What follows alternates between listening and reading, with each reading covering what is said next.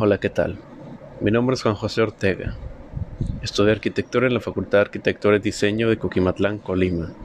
Este podcast está siendo grabado para transmitir y comunicar de manera general los temas tratados durante el primero de los conversatorios sobre cultura para la paz. Los principales temas a tratar fueron los siguientes. Acceso a oportunidades, migraciones, oficios y experiencias. Aunque claro, indirectamente se trataron otros temas relacionados a las diferencias entre hombres y mujeres en la cultura actual. Este proyecto es parte del semillero creativo de Teatro Tecomán. Dentro de este conversatorio se comentaron diferencias, sean reales o especulativas, entre hombres y mujeres, entre las cuales destacó la discriminación o tratos diferentes para las mujeres dentro de oficios ejercidos tanto por hombre como por mujeres. La mayoría de las diferencias nombradas se referían a una creencia en que las mujeres no pueden hacer las mismas acciones que los hombres, o en trabajos o actividades varias, siendo como falta de fuerza física o una poca confianza en sus propias capacidades. Una de las soluciones más sencillas para esto sería generar un ambiente igualitario dentro de los oficios mixtos. Otra de las diferencias discutidas trataba sobre que las mujeres y hombres se veían limitados a obtener oficios que se limitaban a su género, siendo mediante un juicio social que se obtenía cierto resultado.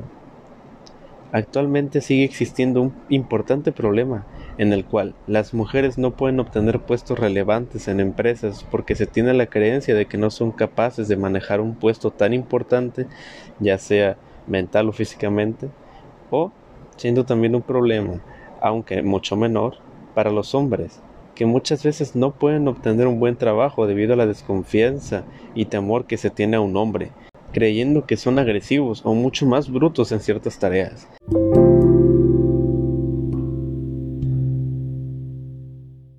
Los estereotipos de género se muestran cada vez menos, siendo un resultado de la evolución efectuada por nuestra cultura y un cambio forzoso para las generaciones más anticuadas, que se muestran más conservadoras. A pesar de que la población más conservadora se muestra más cerrada a estos temas, también existe un porcentaje que acepta o al menos intenta aceptar estos cambios. La aceptación por parte de estos grupos es muy complicada, pero no por ello incomprendida. Tuvieron una educación en la que todavía no se pensaba en que llegarían a ocurrir cambios tan drásticos en su cultura. No existían comparaciones para su presente tan irreemplazable y un futuro que ni siquiera se creía que podría llegar a pasar. Podría resumirse en que era una cultura diferente en un tiempo diferente con contextos diferentes pero con los mismos problemas y las mismas personas tratando de arreglarlos. El mayor cambio a favor para la aceptación podría ser la globalización y el aumento de los sistemas más sencillos para la comunicación clara, directa y rápida. Esto hizo que las personas que buscan un cambio puedan comunicar mucho más rápido el mensaje, abriendo así el camino para otros en problemas, creando un ambiente mucho más normalizado ante el cambio por lo que la comunicación dejó de ser una simple herramienta para pasar a ser uno de los elementos más importantes mediante el cual forjar un mensaje y una comunidad en la que cualquiera puede aportar y mostrar avances dentro de los mismos problemas. A pesar de los temas tratados, uno de los problemas más grandes dentro de nuestra cultura moderna podría ser el estancamiento, quedarse comentando los mismos problemas sin dar un resultado, mientras se dejan de lado nuevos o antiguos problemas que se ven ignorados en pro de aumentar la visibilidad de otras problemáticas o para tratar temas mucho más sencillos que mostrar al público en general.